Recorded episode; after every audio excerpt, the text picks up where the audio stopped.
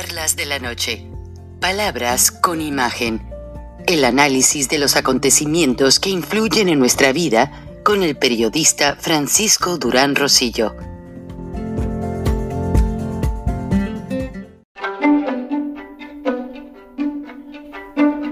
Frank Durán Rosillo eh, te saluda y los saluda a todos ustedes, su amiga María Celeste Raraz, para invitarlos a que se suscriban a mi canal de YouTube María Celeste Arraraz, tal como mi nombre, donde les informo todas las semanas eh, sobre entrevistas que tienen un tema que ayuda a mejorarnos como personas y de paso son interesantes. Las pueden encontrar en mi canal de YouTube, así que los espero. Y se suscriben gratis. Es un tanto eh, motivante lo que a continuación les voy a presentar porque es la experiencia de damas empresarias que han logrado el sueño americano y que don Francisco en su segmento de CNN en español, como lo tiene también mi compañera María Celeste Arraraz, hacen un gran trabajo de equipo en sus segmentos en esta gran cadena noticiosa de la cual me tocó formar parte en el complejo corporativo y durante 16 años muy preciosos. Y a la vez me pone un poco triste el video que van a ver de México en el cual, pues, era de esperarse yo le llamo el hangover of the World Cup, eh, la resaca de la Copa Mundial, pues todos estuvimos, bueno, yo no, ni tiempo tuve de ver los partidos, no vi la final, honestamente. ¿Qué es lo que me gusta ver de una Copa Mundial? Eh? La final y punto. Hasta ahí llego. De niño sí los veía muchos, ahora ya no.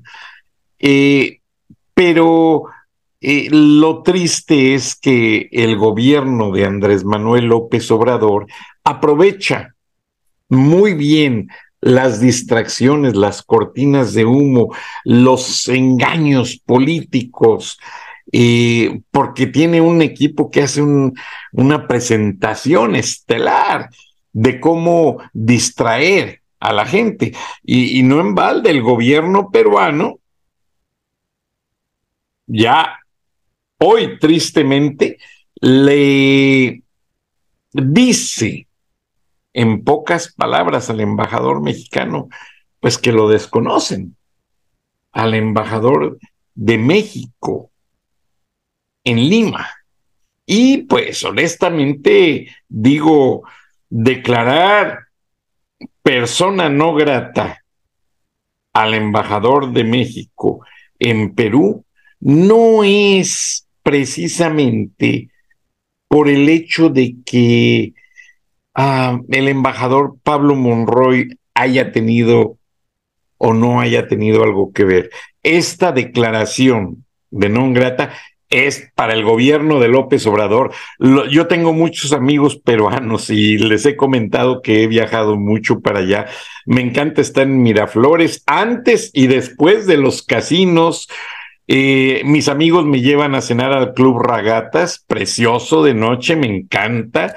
La comida peruana es maravillosa. Visito mucho el Museo del Señor de Zipán, un emperador inca, y visito mucho el Museo del Oro del Perú, un museo subterráneo que por seguridad lo tienen así, porque es la colección de oro más grande del mundo, es una colección privada y allí hay arte indígena hecho de oro, sea de los incas, hay armas de fuego hechas de oro de los que pertenecieron a los cocaleros, hay infinidad de cosas que les recomiendo ver. Pero, así como el gobierno de López Obrador tiene otro plan para ahora poner bajo el yugo político a los empresarios y esto no tiene nada que ver con ayudar a la gente y que la libre empresa, no, no, no, no, no, no, nada que, que ver con la competencia. Esto es una manera abierta de buscar argucias legales para intimidar al empresariado mexicano y es muy peligroso y lo condenamos. Y el contraste, el contraste después de ver este pequeño segmento de este mexicano denunciando los detalles legales de lo que está haciendo López Obrador a espaldas del pueblo de México, un grupo de empresarias, una mexicana que hace empanadas y las vende en cantidades industriales, una venezolana, actriz, que también cuenta su historia, y una gran peruana, Victoria Chacón, a quien tengo el gusto de conocer y con quien he tenido el gusto de colaborar. Yo les platico honestamente, ya cuando mi esposa estaba ya muy enfermita, pues yo dejé mi trabajo formal en la compañía de cable donde trabajo porque me requerían mucho tiempo. y también tenía que viajar, tenía que hacer muchas cosas y me retiré explicando mi situación, me entendieron, me dijeron que si algún día deseaba regresar, pues que ahí estaba la oportunidad. Ya no hubo manera de pensar eh, esta tragedia de 22 años de cáncer fue muy fuerte para mí. Y pues busqué algo a nivel local, cerca de la casa de ustedes, que fuera flexible, me permitiera, y le hablé a la señora Victoria Chacón, ofreciéndole mis servicios. De inmediato me abrió las puertas una empresaria hecha y derecha. Una mujer que tiene una perspectiva muy clara de cómo llevar los negocios al punto de hacerlos producir y de hacer un equipo de trabajo familiar. Yo en la visión radio, en la visión periódico, en, en la visión TV, no sentía que iba a trabajar. Oro Mil, eh, maravillosa, eh, eh, todas las personas dentro del equipo, pues se portaron conmigo de una manera preciosa. Yo honestamente les estoy muy agradecidos a todos, porque esas horas que yo iba a colaborar, pues eran completamente también un, pequeño enlace entre mi profesión que nunca he podido dejar de ejercer, porque tengo entendido que cuando uno nace con la vocación, yo siento que me voy a morir con un periódico en la boca y un micrófono abrazado, porque estoy metido a los medios a decir basta. Y gracias a Dios he colaborado desde los periódicos más pequeños en la provincia mexicana, en mi natal Acámbaro, Guanajuato, en la prensa de Acámbaro, un, semanario muy pequeño, pero le agradezco a don José Ríos Velarde la oportunidad, después con don Carlos Martínez Inda en el Sol del Bajío, después con la familia Junco de la Vega en el norte de Monterrey, padre del grupo Reforma, y después, pues, en la cadena Turner Broadcasting System, Time Warner, con la señorita Charlotte Leonard Enger, señora vicepresidenta general y eh, gerente general, la persona mm, cercana a Ted Turner, el dueño y fundador. Entonces, y esta experiencia también me acercó mucho a la señora Victoria, con quien, pues, como comunidad latina, mi esposa trabajando en el consulado, eh, pues había una relación muy familiar. Aparte, eh, mi esposa siempre consideró a Victoria también su gran amiga. su gran amiga que venía a visitarla, a estar con ella, a pasar un, un momento de risas y de pláticas femeninas que yo le agradezco a la señora Chacón. Esa señora, Victoria Chacón, que van a ver en la entrevista con don Francisco, omitió algo que yo sí voy a decir, que ella sabe estar con la gente en las duras. Una amiga de ella, víctima de cáncer, la señora Victoria Chacón la acompañó en todo momento. No la dejó sola desde sus tratamientos. Esta dama trabajó en el consulado de México y además, la señora Victoria Chacón ayudó a su familia, a sus hijas, a que se encauzaran unas jovencitas, dándoles trabajo, eh, apoyándolas hasta que se canalizaran en universidades, terminaran sus carreras.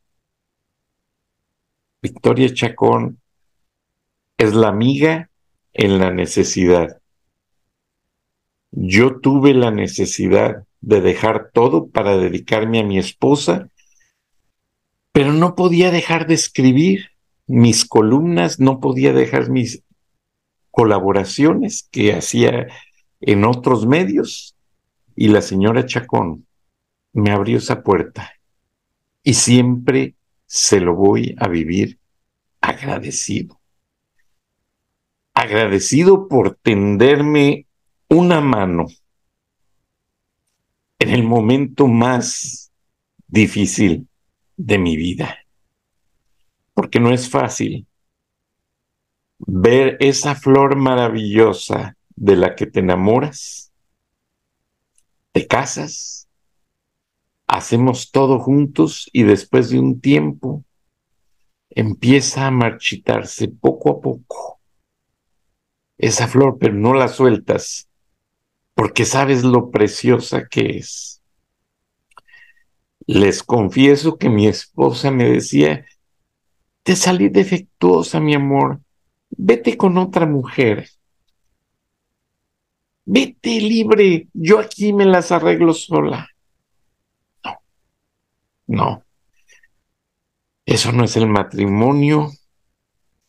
Y ahí estuve, con las quimioterapias y las radiaciones. Y perdónenme, todo esto, me disculpo. A mi esposa con las quimios le daban muchos antojos. En ocasiones me decía, ay, tráeme comidita china. Ya llegaba con la comida china, por eso estoy tan gordito, porque ya llegaba con ella y me decía, oh, discúlpame, nada más la probaba tantito y me decía, se me antojó más un brócoli. Entonces me tenía yo que ir a traer el brócoli yo me comía la comida china y luego me pedía sus empanadas de cierto lugar que tenían que ser de cierto modo, gracias a Dios, eso, como me lo dijo el sacerdote Tom Kenny, nuestro gran mentor en todo el tratamiento de mi esposa, un irlandés sacerdote católico que siempre nos acompañó con la oración, con el consejo. Sin él no, no hubiésemos podido superar todo esto, porque el cáncer no le, no le da una persona, le da toda la familia. Pero Tom Kenny me dijo, Francisco, aquí está Dios presente. En esa preocupación que tú tienes por tu esposa y estarle trayendo lo necesario, en estar al pendiente de tu hijo que no interrumpa sus estudios y que siga adelante. Aquí está Dios. Y también les agradezco a todos los compañeros de mi esposa en el consulado, el cónsul general desde don Teodoro Maus, don Francisco Díaz de León, don Ricardo Cámara, un excelente embajador, le inventaron historias, yo les digo la verdad, don Ricardo Cámara vivió en la misma calle, por así decirlo. Él tuvo a su hijo muy enfermo de cáncer y tampoco lo dejó hasta que Dios lo recogió. Un día lo invitaron a una cena. Yo siento que esto fue provocado a alguien malicioso, porque no todos los funcionarios públicos eh, son malos. Yo meto las manos al fuego por don Ricardo. Le invitaron a cenar, obviamente le invitaron unos vinos, como en toda cena formal, y cuando salió, porque yo siento que esto era intencionado, lo ubicó una patrulla, lo fue siguiendo un rato. Don Ricardo nunca quiso usar chofer, ¿eh? muchos cónsules usan chofer que se los asigna la secretaría y es importante y deben y los usan, pero él no, un tipo muy sencillo. Él manejaba el carro, aunque traía las placas diplomáticas, lo para la policía con el aliento alcohólico. Don Ricardo no andaba tomado. No, no se le pasaron las copas, pero gente por allí maliciosa y gente que trató de hacer ver mal a este gran funcionario que tanto ayudó a mi esposa, juntos hasta lloraron para reconciliarse tantas cosas. Don Ricardo, donde esté, lo amo, lo quiero y lo respeto. Ricardo Cámara, embajador de México, un gran personaje.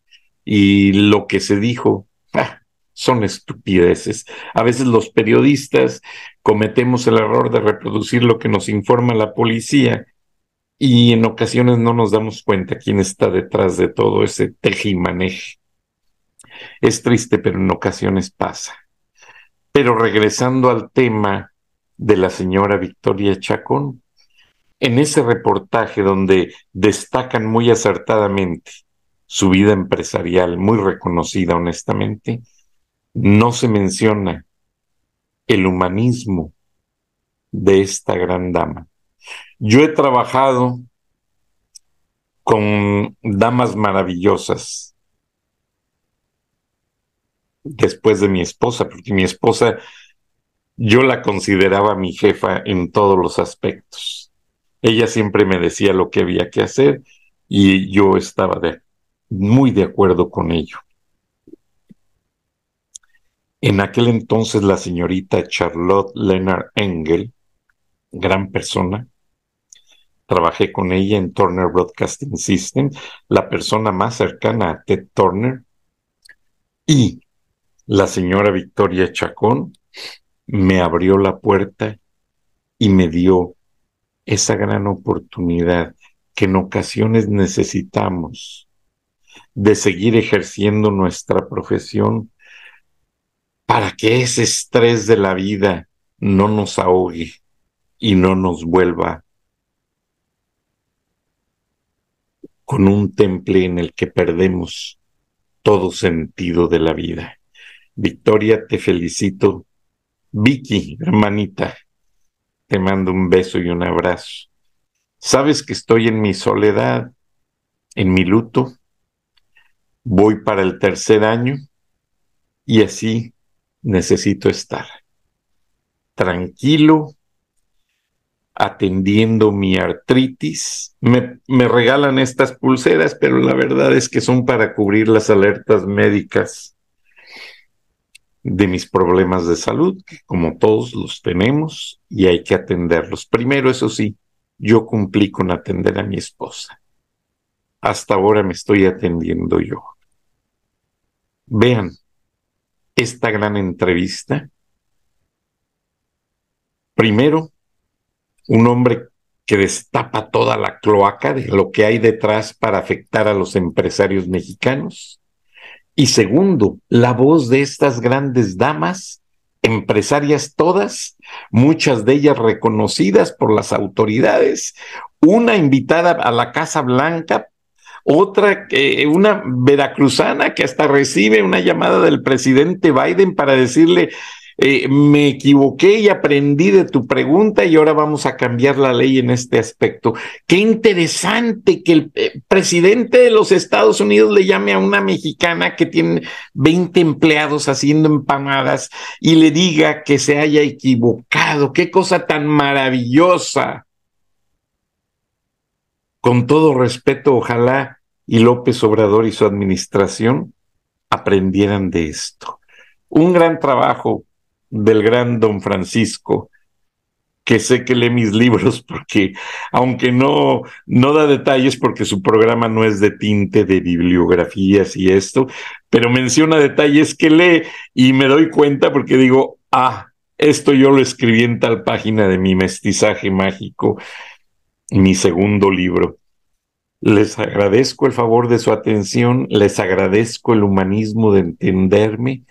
Dios los bendiga a todos y nos vemos y nos escuchamos mañana. Hasta entonces. Mientras todos estamos con el alma en vilo defendiendo al árbitro electoral, el presidente ya prepara otro golpe igualmente mortal al orden jurídico que regula la competencia y las reglas del juego del mercado. Ahora le quiere quitar a la COFESE y al IFT las facultades para denunciar posibles prácticas monopólicas de acaparamiento o de manipulación de mercados que afecten al consumidor. ¿Y a quién creen que le quieren pasar esa facultad, la facultad de investigar y sancionar este tipo de prácticas? Pues al Ministerio Público o sea, no nos hagamos tontos, al Ejecutivo Federal, al presidente. ¿De verdad creen que lo hacen para garantizar mercados competitivos en beneficio de los consumidores? Claro que no, lo hacen para poder amenazar a cualquier empresario que no comulgue con su 4T. Quieren perseguir de oficio a cualquier accionista, consejero, directivo o empleado de empresas sospechosas de prácticas no competitivas. De aprobarse, sería otra reforma inconstitucional que, como lo del INE, solo busca ganar votos, aunque en el camino destruyan aún más la confianza de los inversionistas y emprendedores. Están dispuestos a todo con tal de no perder el poder.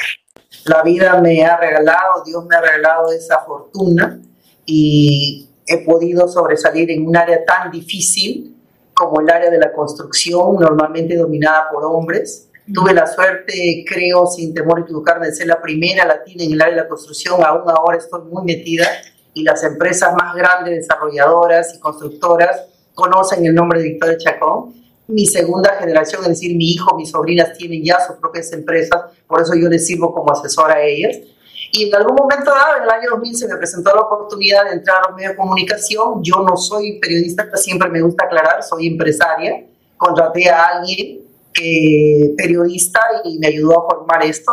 Eh, la visión data del año 2000. Empezamos con un periódico diario impreso con el tiempo nos hemos ido adaptando a los cambios de la economía, pero también de la tecnología. Y ahora somos un periódico diario a través de las redes eh, digital, tenemos una radio digital, tenemos el canal de YouTube, todo bajo el nombre de La Visión y nuestras redes sociales. Y sigo en, sigo en los negocios, pero como ser humano, como persona, creo que he podido cumplir todos mis sueños, don Francisco.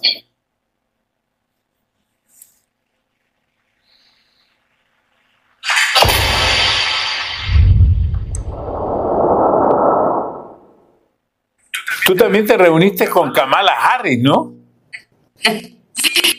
Sí, tuve la, tuve ahora sí que la, la, fortuna de hablar con ella en, en durante la, Tú, también te reuniste con Kamala Harris, ¿no? Sí, tuve la, tuve ahora sí que la, la, la fortuna de hablar con ella en, durante la campaña y y después estuve invitada a la residencia de la vicepresidenta con un grupo de empresarios latinos hace poco eh, a celebrar un poco lo que como la, empresarios latinos hemos traído a este país. Em, ella me saluda y, me toma las manos y me dice, no sabes todo lo que eh, cuento de tu historia, eres un ejemplo no sé, es, es, es, fuerte porque para mí es como ese recordatorio del dolor pasado, de lo que uno pasa para llegar donde estás, pero al mismo tiempo la gran responsabilidad que uno tiene hacia el futuro con su empresa, con su gente y con la comunidad en general.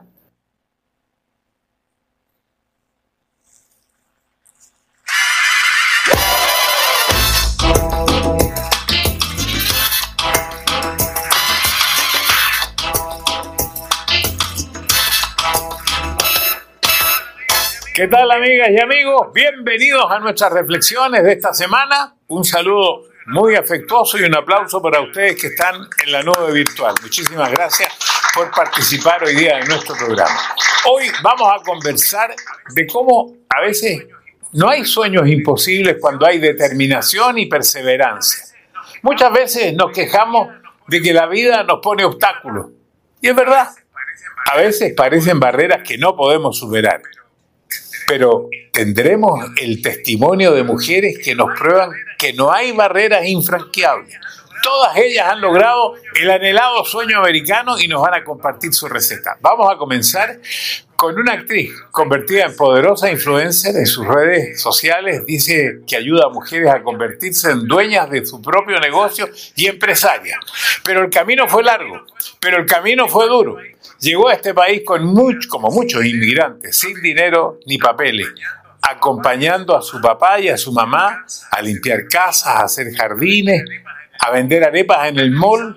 Ha realizado más de 20 series y telenovelas una docena de importantes premios como actriz, varios años entre las 50 más bellas de la revista People en español. Saludamos a Jimena Duque. Bienvenida Jimena a nuestro programa. Muchísimas gracias, don Francisco. Dios mío, qué introducción tan bonita. Me llevó a 20 años atrás. Un placer estar aquí. Al contrario, ¿qué sientes tú cuando empiezas a escuchar todo esto? Cuando tú en este momento recuerdas que sí vendías arepas en el mall. don Francisco, es algo increíble. La verdad es que me da mucho sentimiento porque parece que fue ayer. El tiempo ha pasado demasiado rápido, pero es muy lindo recordar mis inicios. Llegué a este país sin el idioma, ni siquiera. Yo empiezo a hacer televisión siendo extra, o sea, de abajo, de abajo. Entonces es lindo recordar de dónde venimos siempre. Así que gracias por eso.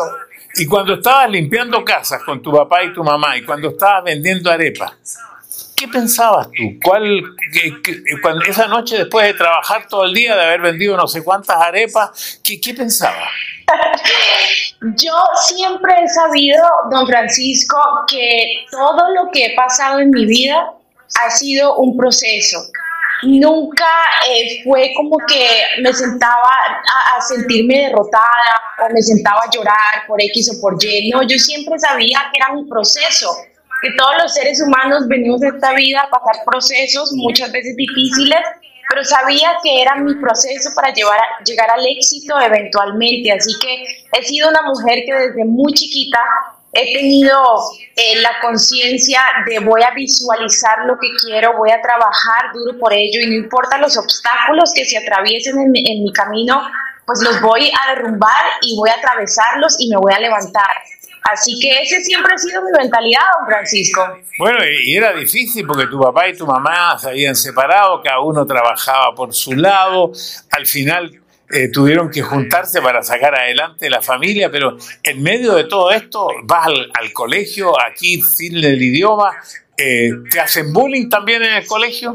Y sí, en el colegio me hicieron bullying. De hecho, el primer colegio donde llegué acá eh, en Miami, a mi mamá le tocó sacarme porque un día me cogieron en el baño entre tres a quererme hacer la vida a cuadritos. Entonces desde ahí mi mamá dijo, no, te voy a sacar. Y sí, fue muy difícil, fue muy difícil, pero nuevamente, siempre con la mentalidad de yo voy a poder, yo quiero y yo le voy a demostrar al mundo entero que yo puedo y que sí se puede superar en este país.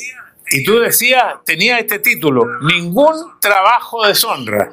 Asimismo, es que ningún trabajo es deshonra. Si uno realmente quiere ese sueño americano, que realmente ese sueño americano va de la mano con tu esfuerzo, va de la mano de tus ganas, va de la mano de tu consistencia, porque una cosa es soñar, pero si no trabajamos por nuestros sueños es muy difícil. Entonces, sí, ningún trabajo es deshonra. A mí me tocó trabajar desde chiquita, me iba a ayudar a mi papá muchas veces, luego al otro día ni dormía, me iba a terminar mi colegio, pero pues nada, lo hacía con muchas ganas porque me gustaba el dinero desde chiquita y sabía que eso era cash para el bolsillo también. Bueno, a los 16 años hiciste una empresa que tenía que ver con cumpleaños, con fiesta. Así es, trabajaba para una empresa, 15 años tenía, nos pagaban en ese entonces 4.50 la hora, don Francisco. O sea, imagínese usted, pero nos pagaban efectivo entonces yo me iba feliz los fines de semana a trabajar, era súper duro, pero nada, ese fue mi primer trabajo en este país. De hecho, aparte de, por supuesto, ayudarle a mi mamá a salir a vender arepas y empanadas con el carrito del mercado, eso nos tocó hacer. Pero nada, muy feliz de haberlo hecho. siempre quería hacer algo en la televisión porque empieza primero de extra, extra. Sí, sí, sí, yo siempre, yo siempre supe que yo iba a ser actriz, siempre, así como siempre supe que iba a tener tres hijos y que mis dos últimas iban a ser niñas, don Francisco, yo creo en el poder de la visualización. Y yo desde muy chiquitita, antes de venirnos acá a Miami, yo me visualizaba siendo actriz, me visualizaba ganando premios, me visualizaba siendo una mujer exitosa, y así sucedió. Entonces, el poder de la visualización es muy, muy poderoso. Bueno, yo tengo un poco eso también, ¿ah? pues de, de, predecir a veces. Y quiero adelantar, porque eso iba más adelante, que tienes un hijo de 18 años, de una hija de 4 y una hija de 1. Eso va más adelante, porque finalmente tú eh, logras entrar a un reality. Y ahí cuando sales del reality te das cuenta que estás embarazada y eres jovencita, tienes solamente 18 años. Eso está difícil fue muy difícil, de hecho, no, no se hizo eh, el crío en el reality, pero se hizo meses después. Y sí, la verdad muy difícil porque imagínense ustedes, uno con todos estos sueños, finalmente tengo la primera oportunidad en televisión, mi trampolina de fama, ¿no? como dicen, y nada, quedó embarazada. Entonces fue muy difícil, especialmente porque todas las personas alrededor eh, pues lo que dijeron fue cómo se te ocurre, cómo lo vas a tener, eso va a ser una tragedia, hasta aquí llegó tu carrera. Y yo siempre, desde que tuve uso de razón, sabía que jamás abortaría. Y para mí mi hijo fue mi fuerza. Y ahí empezaste a tocar puertas, ¿verdad? Para salir adelante a tocar puertas. De, de, hecho, ya en el colegio, como en décimo grado, empiezo a hacer de extra eh, para aquí una empresa eh, de televisión. De hecho, hice de extra como en tres telenovelas. Mi mamá me lleva ella me alcahueteaba todo porque sabía que ese era mi gran sueño, entonces cuando iba de extra era todo el día y yo era pues obviamente la, la, del colegio o la del gimnasio o la que salía por allá en la piscina atrás y eso hacía, don Francisco me iba a trabajar de extra. Bueno, eh, de ahí en adelante siguen los éxitos en la televisión, pero en algún momento se acaba la televisión también por esto de la pandemia. Antes de ir ahí, le voy a dar la oportunidad al muro virtual porque sé que ahí están nerviosos por preguntar que levanten la mano. Armando Blandón, Estelí en Nicaragua. Adelante Armando, pregunta concreta para ella. ¿Qué te motivó a ti para cumplir tus sueños cuando llegaste a Estados Unidos? ¿Cuál fue tu mentalidad y qué te motivó para lograr tantas cosas? Me motivó las ganas de ser una actriz reconocida, me motivaron las ganas de salir adelante, de poder ser exitosa financieramente, de poder ayudar a mis padres y que a mis casi 40, porque así me visualizaba desde muy jovencita, tener una vida estable financieramente hablando para poder ayudar a otros. Entonces me motivaron mis ganas y me motivó ese sueño tan grande que realmente lo tenía aferradito a mi corazón cada día desde que me levantaba y cada noche que me acostaba. Bueno, y, y la verdad que Pecado Ajeno, telenovela del año 2007, el rostro de Analía el 2008, Alguien te mira el 2010, La casa de al lado el 2011, Corazón valiente el 2012, Villa Paraíso el 2014, pero tú dices que el papel más importante que tú has eh, realizado en tu vida es ser mamá. Así es, y el más difícil, don Francisco, yo creo que las mamitas televidentes eh, están de acuerdo conmigo, es un papel muy difícil, es una responsabilidad muy grande, porque al final tus hijos hacen lo que tú haces, dicen lo que tú dices, eres su gran ejemplo. Entonces, para mí, el ser mamá es la responsabilidad más grande y es el rol más importante y el cual agradezco más en la vida a Dios de tener, porque es, es que imagínate, o sea, el, el amor que uno siente por los hijos es tan hermoso que uno da y hace lo que sea por ellos. Vamos entonces a la nube virtual. ¿Quién más quiere preguntar? Siria Antunes, Tegucigalpa, Honduras. Adelante, Siria. ¿Cuáles son las herramientas que consideras, Jimena, es para Jimena, eh, que debe prepararse un ciudadano que son de carácter universal y que, que son necesarias para, para, para el triunfo, porque sabemos que eres alguien muy exitoso? Siempre, o sea, yo, yo siempre pongo este ejemplo, vamos al colegio 12 años, a la universidad 5 años y de ahí empezamos a practicar todo lo que aprendimos, ¿verdad? Y se puede decir que en ese momento muchas personas dejan de aprender, muchas personas dejan de crecer. para mí y algo clave en mi vida y en mi desarrollo ha sido trazar mis metas, no solamente decirlas, sino escribirlas en un papel y trabajar por ellas. Entonces yo pienso que algo muy importante que debemos hacer una vez tengamos esa meta y una vez tengamos un sueño es escribirlo y es decir, ok, ¿qué tengo que hacer para llegar ahí? Y lo primero que te puedo decir es eso, tu crecimiento personal. Nunca dejen de crecer. Yo nunca he dejado de crecer. Es más, desde que dejo la televisión he estudiado mucho más, he crecido de una manera, mi, mi, desarrollo personal ha sido tan grande porque me ocupo de mí. Entonces esto es muy importante hacerlo para cualquier meta que quieras hacer realidad, que quieras, eh, en la que quieras trabajar. Desarrolla, desarrollate, estudia, lee, es súper importante y ser disciplinado. La disciplina es muy importante. Tan importante ha sido que tu crecimiento ha sido tan grande que tu actual esposo, porque estás enamorado muchas veces, pero estás casada nuevamente, ya tienes un par de, de, hijas con este esposo, él ha dejado todo para trabajar contigo. Pero veamos, estamos hablando del sueño americano, estamos hablando con Jimena Duque de todo lo que ha tenido que hacer después de ser eh, famosa en la televisión, hacer varias películas también, no nombré las películas, pero se salió de ese negocio y empezó a ser exitosa en otro negocio, a donde el marido llegó a salir, el, marido actual, y, y, meterse al mismo negocio. Creo que tú eres parte de una empresa que te ha hecho millonaria, porque por ahí has mostrado hasta un cheque de un millón de dólares. No, yo no mostré el cheque de un millón de dólares. ¿Será que se filtró, Francisco? Yo no he visto eso. ¿Ya? Pero sí, sí, sí, mire, ha sido, fue una transición hermosa.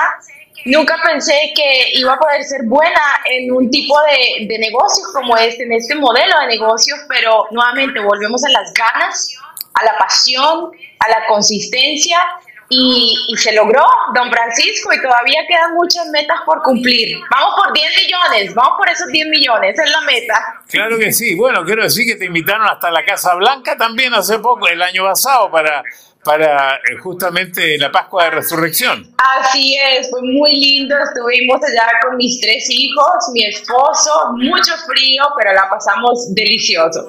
Bueno, quiero sumar a la conversación a otra emprendedora que está orgullosa de ser una de las 25 mujeres de negocios más influyentes en la Florida según el South Florida Business Journal.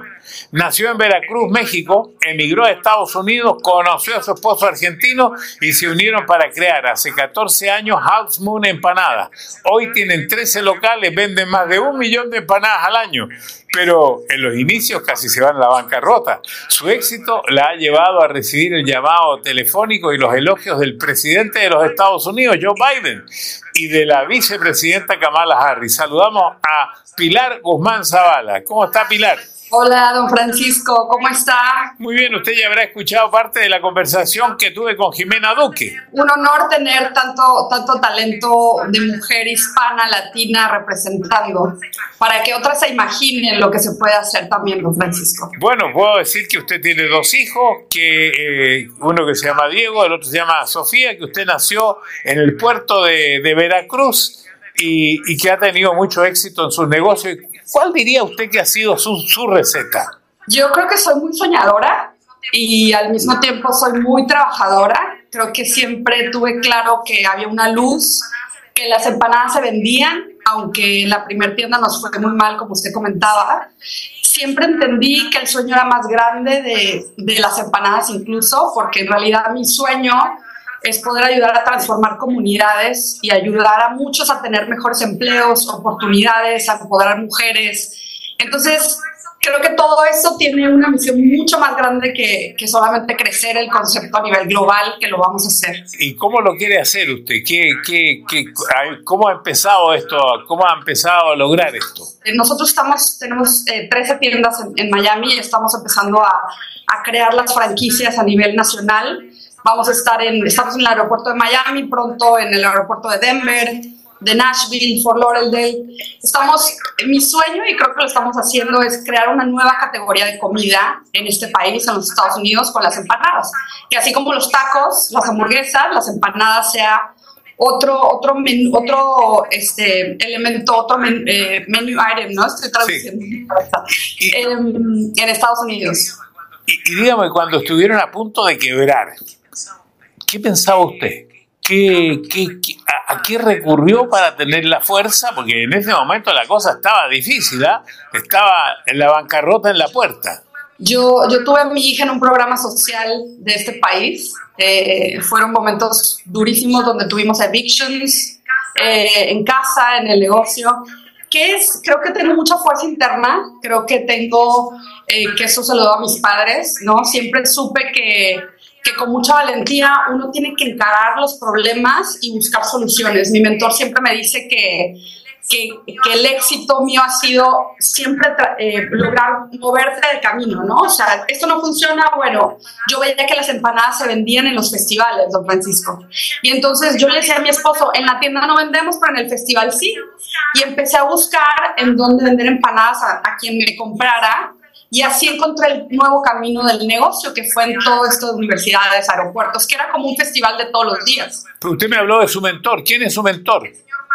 El señor Mike Fernández es un gran empresario aquí en, en- en Miami. eh, ¿Y qué le dijo él que a usted le hizo sentido? Porque aquí la gente está buscando recetas para vivir su propio sueño. él me ha dicho, confía en ti, en tu capacidad, que a veces como emprendedor es muy difícil recordar en los momentos difíciles que realmente está uno en el camino correcto, ¿no? Entonces sus palabras de aliento y confianza han sido importantísimas.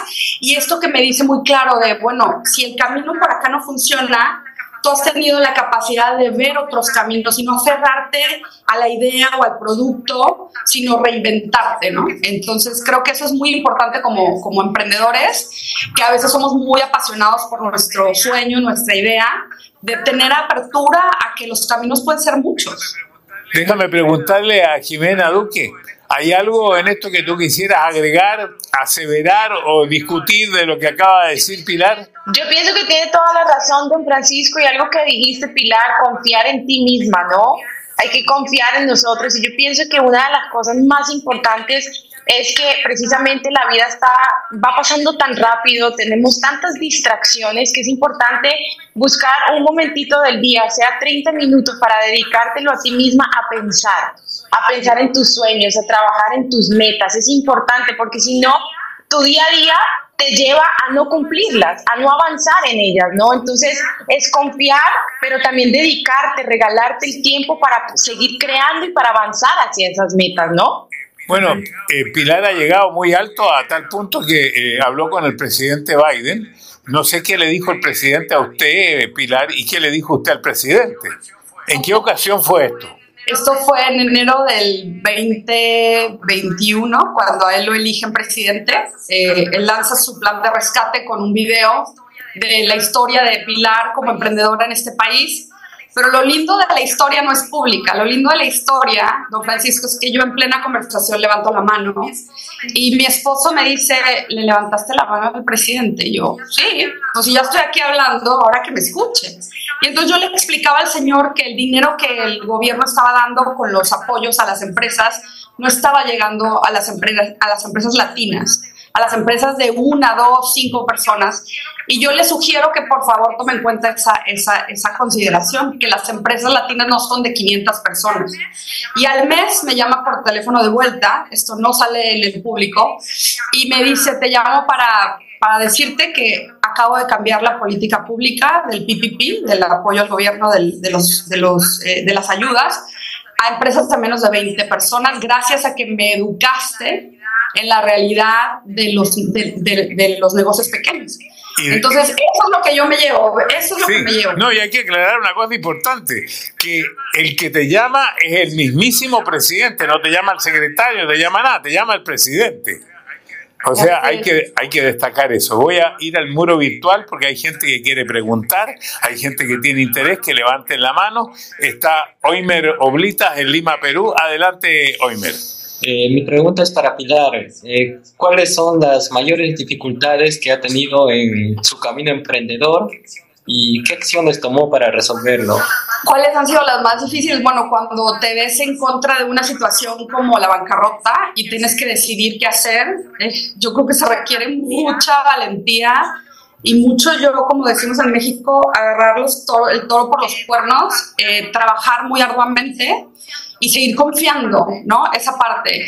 Y yo creo que como emprendedor muchos se van a reconocer en esto, que la soledad que uno a veces vive en esos procesos es muy dura. Entonces, eh, buscar esos ciclos de apoyo como mujer emprendedora, como emprendedor, es importantísimo porque uno no puede solo. Y a veces nos cuesta trabajo porque no sabemos a quién acudir. Eh, para mí, mis mentores, mis coaches, mi esposo, que es mi, mi, mi business partner, han sido clave en este, en esta, en este camino. ¿Quién más quiere preguntar? Alenka Zamora en La Paz, Bolivia. Adelante, Alenka. Muy buenas tardes. Mi pregunta va a ambas y es que ¿cuántos nos han tenido, han recibido eh, antes de llegar a la fama que tienen, ¿no? Porque hay muchas personas que se ven frustradas y se estancan. ¿Ustedes cómo han sabido sobrellevar todas las negativas que han recibido? Los nos solo te hacen más fuerte y te van a dar nos de mil, mil, mil nos. Y siempre yo digo, tiras las monedas al aire, ¿verdad? Pides la oportunidad, tocas esta puerta, tocas la otra, una se va a abrir. Y esa que se abre es la mágica. Pero bueno, tienes que tener la, la consistencia y la disciplina de seguir tocando la puerta aunque te digan que no. Don Francisco, Pilar, me encantó esa respuesta. Para mí los no son gasolina y así queremos, por lo menos yo, que los asuman. Vayan en busca de esos no, porque mientras más no les den, quieren quiere decir que están más cerca a los sí. Bueno, eh, una cosa que voy a decir, que terminando el programa me voy al aeropuerto de Miami, voy a probar un par de esas empanadas antes de volar a, a Chile, pero la pregunta que tengo para las dos es si un matrimonio puede funcionar como socios en el amor y en el trabajo. Después de estos mensajes.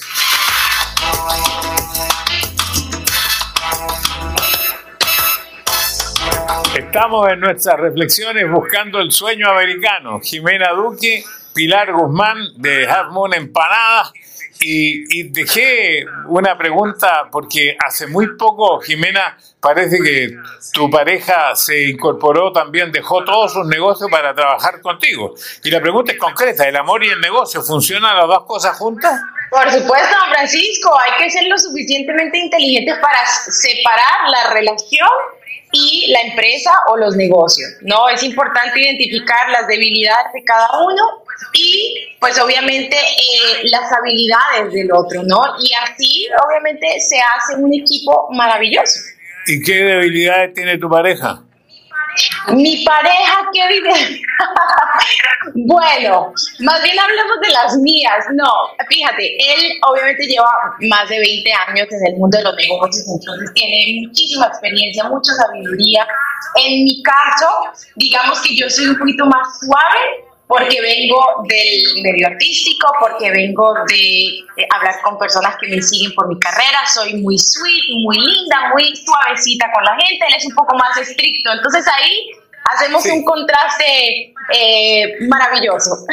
Claro, pero hay que, eso tiene que terminar en el momento en que se apaga la luz del dormitorio, ¿verdad? Ahí se termina el trabajo. Es una pregunta para Pilar. No, no se acaba nunca, el trabajo no se acaba. Eh, es, creo que es de lo más difícil, a nosotros nos tomó muchísimos años entender ahorita lo que Jimena decía, de cuáles son tus habilidades, cuáles son tus no habilidades y entonces enfocar cada uno a esas fortalezas. Eh, a nosotros nos llevó muchos años de muchas peleas, porque además tenemos liderazgos muy diferentes, entonces hasta que no entendimos, bueno, tú eres muy buena manejando gente, pero tú eres muy bueno visionando, es como visualizando, es como cada uno tomó su rol. Y ese, creo que ese, ese es el éxito. Bueno, nuestra próxima invitada quedó huérfana muy joven y en medio de una gran pobreza. Tuvo que hacerse en ese momento cargo de la familia decidió venirse desde Perú a New Jersey, Estados Unidos, sin saber nada de inglés para enviar dinero a su familia. Sus primeros trabajos fueron de camarera, ganaba 4.25 la hora, hacía más de 20 o 25 cuartos de hotel al día y hacía más de 40 camas. Y después limpió casa fundó su propia compañía de limpieza, hoy es dueña de un periódico en Atlanta, una radio, un canal de televisión online y asesora a empresas de construcción en temas de seguridad laboral. Ha sido nombrada ciudadana ejemplar del estado de Georgia. Damos la bienvenida a Victoria Chacón. ¡Qué tremenda historia, Victoria! Don Francisco, la historia de tantos miles de inmigrantes, hombres, mujeres, como uno que viene con una mano adelante y una atrás, pero como usted mismo dice, en pos del sueño americano y que gracias a Dios ha podido cumplir. Usted ha escuchado estas dos historias. ¿En qué parte de estas dos historias se ubica usted? Creo que en la parte en la que cada una de ellas, así como personalmente, tomamos la decisión de quizás dejar la comodidad de un trabajo, de un sueldo y arriesgarse a hacer su propio negocio. Yo cuando empecé mi negocio me tomó una semana entera consultándolo con la almohada, porque en ese tiempo yo trabajaba ya en una fábrica, eh, después de estar limpiando cuartos que ganaba 4.20 la hora en una fábrica, eh, me pagaban a 9 la hora. Entonces me fui para allá, en menos de un mes estaba manejando una máquina y prácticamente casi al año y medio de estar ahí, la Ford, la compañía Ford de carros, empezó a pedir personal. Y nos presentamos como 7.000 postulantes, que de entre ellos me ofrecían 28 dólares la hora, pero da la casualidad que en esa misma época se me presenta la oportunidad de limpiar mi primera casa una casa enorme de Eso que me contaron. Mire, antes de eso quiero decir que usted es de un pequeño pueblo en Peralvillo, es muy pobre, eh, que era usted una niña extrovertida, cercana a su papá, que le inculcó que debía ser la cabeza de la familia. Su papá muere cuando usted tiene 12 años, o sea, de un derrame cerebral. Usted queda muy impactada por esto con dos hermanos mayores que tienen que trabajar para sacar adelante la familia. ¿Cuáles eran sus sueños allá en Peralvillo? Mis sueños eran simplemente salir adelante. Veía la necesidad económica tan grande que teníamos y como le contaba en mi historia, desde muy pequeña mi padre me inculcó eso, que yo tenía que ser la cabeza de la familia. Y luego, con el paso de los años, me fui a la capital a estudiar, a tratar de hacer miles de oficios como trabajo para poder contribuir a la economía. Después de unos años se me dio la oportunidad de venir a este país y sin pensarlo, me subí a un avión sin tener familia, dónde llegar, sin hablar el idioma y con 15 dólares en el bolsillo. Claro, creo que eh, la historia me, me gustó porque un día le ofrecen a alguien, parece que, usted le gustaba a esa persona, o no sé, le, le- le ofreció una casa y usted preguntó cuánto pagan por limpiar esa casa. Dijo, 1.200 dólares. Entonces usted buscó entre sus compañeros que le ayudaran, porque era una mansión, me imagino, y una casa inmensa. Y ahí comienza su idea de crear la primera empresa esta, una empresa de limpieza. Dejar usted de ser la que limpia, sino crear una empresa. Así es, don Francisco. Bueno, en ese tiempo estaba yo saliendo con un muchacho que trabajaba de pintor y el, el builder, el constructor, no estaba contento con la empresa que le hacía la limpieza y les pidió a todos, oye, si ustedes conocen a alguien, díganle que si puede venir a limpiar estas casas. Este, le hablaba hace poquito que son unas mansiones inmensas en, en clubes muy exclusivos, ¿no? Que le llaman las custom homes acá. Entonces él me preguntó, oye, el patrón está buscando a alguien que limpie casa y yo sé que tú limpias cuartos en hotel. ¿Eh, ¿No te gustaría limpiarlo? Entonces yo le digo, bueno, depende, nunca limpié una casa, pero no creo que sea diferente, ¿no?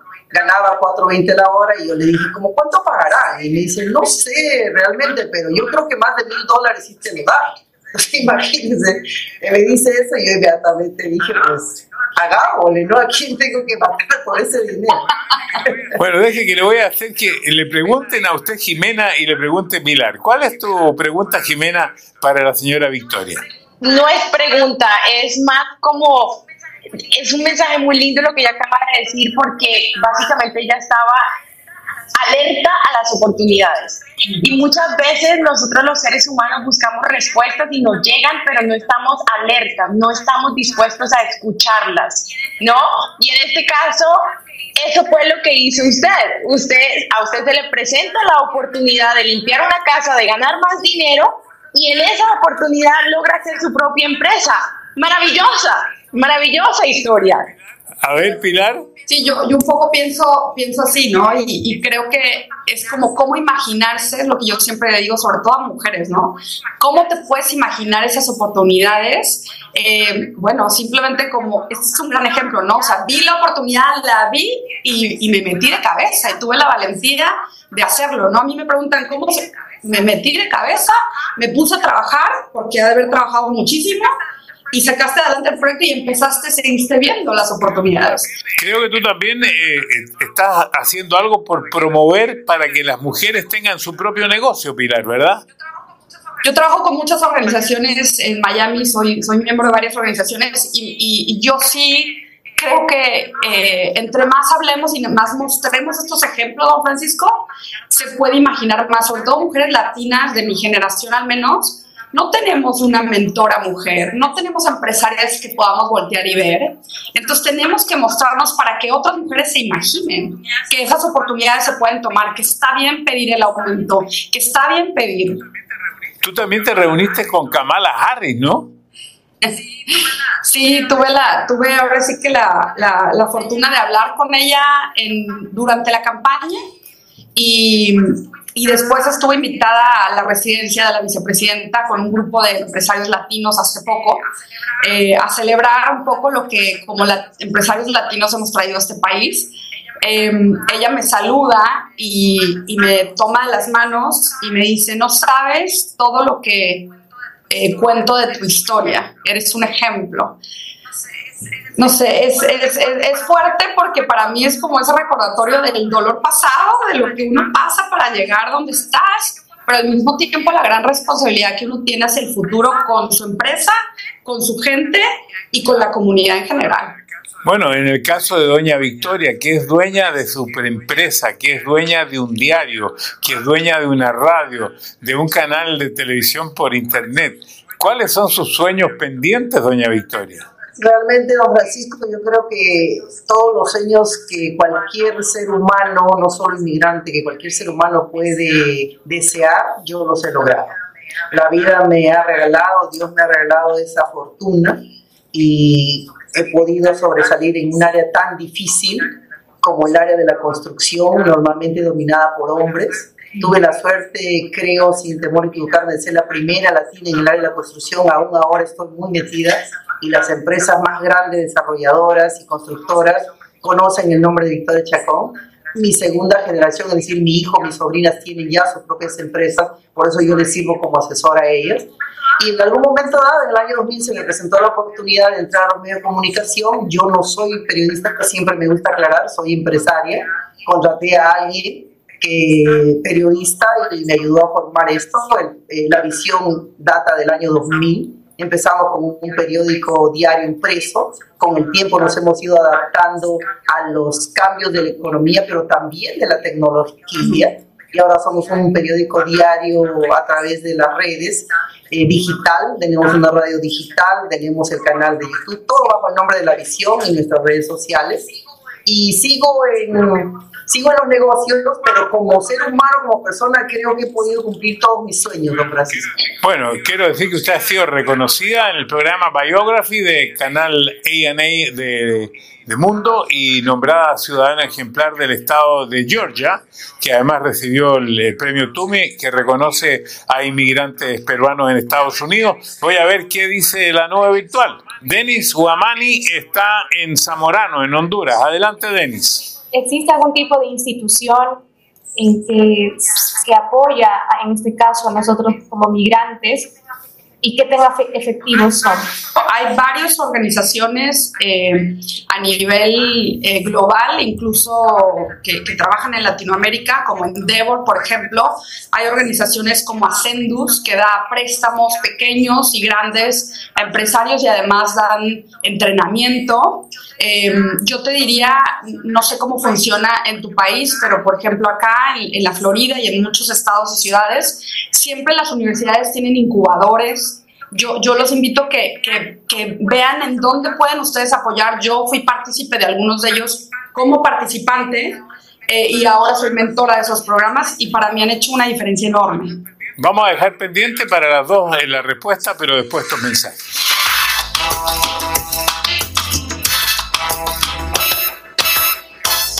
Hemos conversado hasta ahora con la nube virtual, con Jimena, con Pilar, con Victoria eh, vamos a conversar de también un poco más y tenemos otra invitada, pero me gustaría eh, primero conocer la respuesta de Victoria.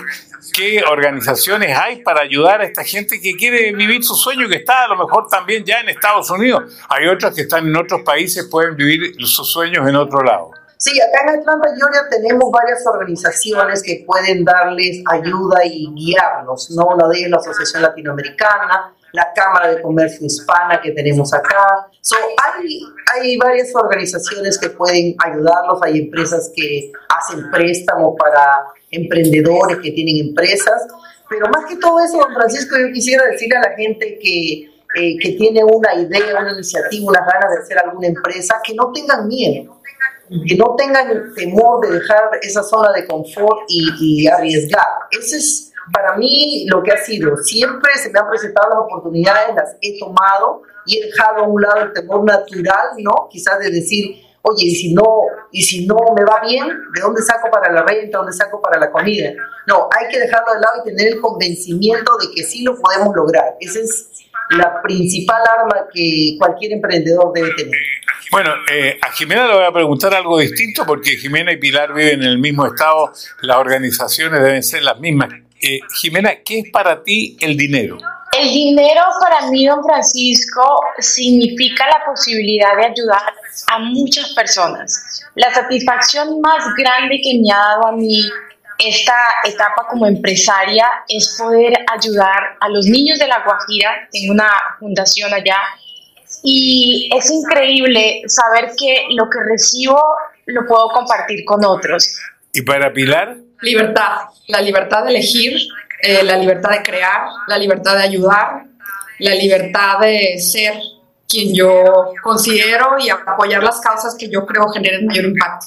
Bueno, eh, una de las cosas que dice doña Victoria que han sido parte de su éxito es que el trabajo duro, junto al respeto a los demás, a la honradez y a la humildad, y una cosa muy importante, escuchar diferentes puntos de vista, que casi siempre, doña Victoria, es lo más difícil. Tengo que decirlo con toda la humildad del mundo, no tengo un título de educación superior, soy el clásico ejemplo de él o la inmigrante que en mi muy particular modo de hablar, muy folclóricamente, eh, tiene una idea y la saca adelante y hasta ahora, gracias a Dios, me ha funcionado. Pero eh, yo creo que el éxito tiene que basarse en base a eso, al respeto a los demás. Por ejemplo, vivimos en este país. Para mí la mejor forma de demostrar el respeto es respetando sus leyes, sus normas, no abusando del sistema y más bien tratando de contribuir lo más que puedo. Ejemplo de cómo alcanzar el sueño americano tenemos muchos y todos tienen algo en común. Como dijimos al comenzar, aquellas barreras que nos parecen inalcanzables se pueden superar. Nada es imposible, no hay límites cuando se trata de soñar con mejores oportunidades. Esto también lo demuestra nuestra próxima invitada. Comienza vendiendo celulares puerta a puerta y también limpiando casas queda embarazada, el padre del bebé la abandona, tuvo muchas dificultades, incluso recurrió hasta la ayuda del gobierno y hoy es empresaria, inversionista y creadora de la plataforma MOM Emprendedora Exitosa para ayudar a mujeres a alcanzar sus sueños. Conozcamos el testimonio de Gigi Núñez. ¿A qué edad llegó usted a Estados Unidos? Mire, yo cuando tenía 17 años eh, vine a Estados Unidos, duré un año terminé high school, me regresé a República Dominicana, pero ya de adulta, en el 2012, eh, decidí mudarme a Estados Unidos. Debo decir que eres dominicana porque a los 20 días de nacida en Puerto Rico te fuiste a República Dominicana, por lo tanto eres eh, dominicana. ¿Y qué fue lo más difícil para abrirte paso en Estados Unidos? yo creo que los, las, las, limitaciones que yo tenía eran más mentales, porque yo pensaba que el éxito no era para mí, era para otras personas, no para una persona como yo. Eh, va a sonar chistoso porque yo siempre digo una negrita como, como yo, cómo llega al, al, éxito. Todo eso eran los limitantes. Yo llegué a pesar casi 300 libras. Eh, fue una época en la cual yo dejé de soñar. O sea, yo estaba buscando fotos y decía, wow, este tiempo yo no sonreía, yo ya yo me, había, yo me había dado por vencida. Yo decía, en este mundo lo que me toca es trabajar hasta ver si llego a los 65 años aquí en Estados Unidos, me retiro y esa era la vida que me tocaba. Y, y bueno, y también tú tienes un, un, hijo eh, que, que, nace prematuro y que tiene que luchar por su vida y es ahí donde tú dices, si él lucha, yo también tengo que luchar. Mi bebé nació, empezó empezando con una libra y media. Oh. Eh, no, no, era compatible con la vida. Yo en realidad no, no, lo sabía, los doctores no me dijeron. Para mí yo tuve un bebé pequeño que se iba a criar como quiera. Y ese niño pequeñito, que era cosa inimaginable de tan pequeño que era, fue lo que me cambió a mí la vida. Mira, vamos a hacer unos comerciales para seguir con tu historia. Te vamos a tener que pegar los aretes porque suenan un poco, pero después... Durán Rosillo eh, te saluda y los saluda a todos ustedes, su amiga María Celeste Raraz, para invitarlos a que se suscriban a mi canal de YouTube María Celeste Raraz, tal como mi nombre, donde les informo todas las semanas eh, sobre entrevistas que tienen un tema que ayuda a mejorarnos como personas y de paso son interesantes. Las pueden encontrar en mi canal de YouTube, así que los espero. Y se suscriben gratis.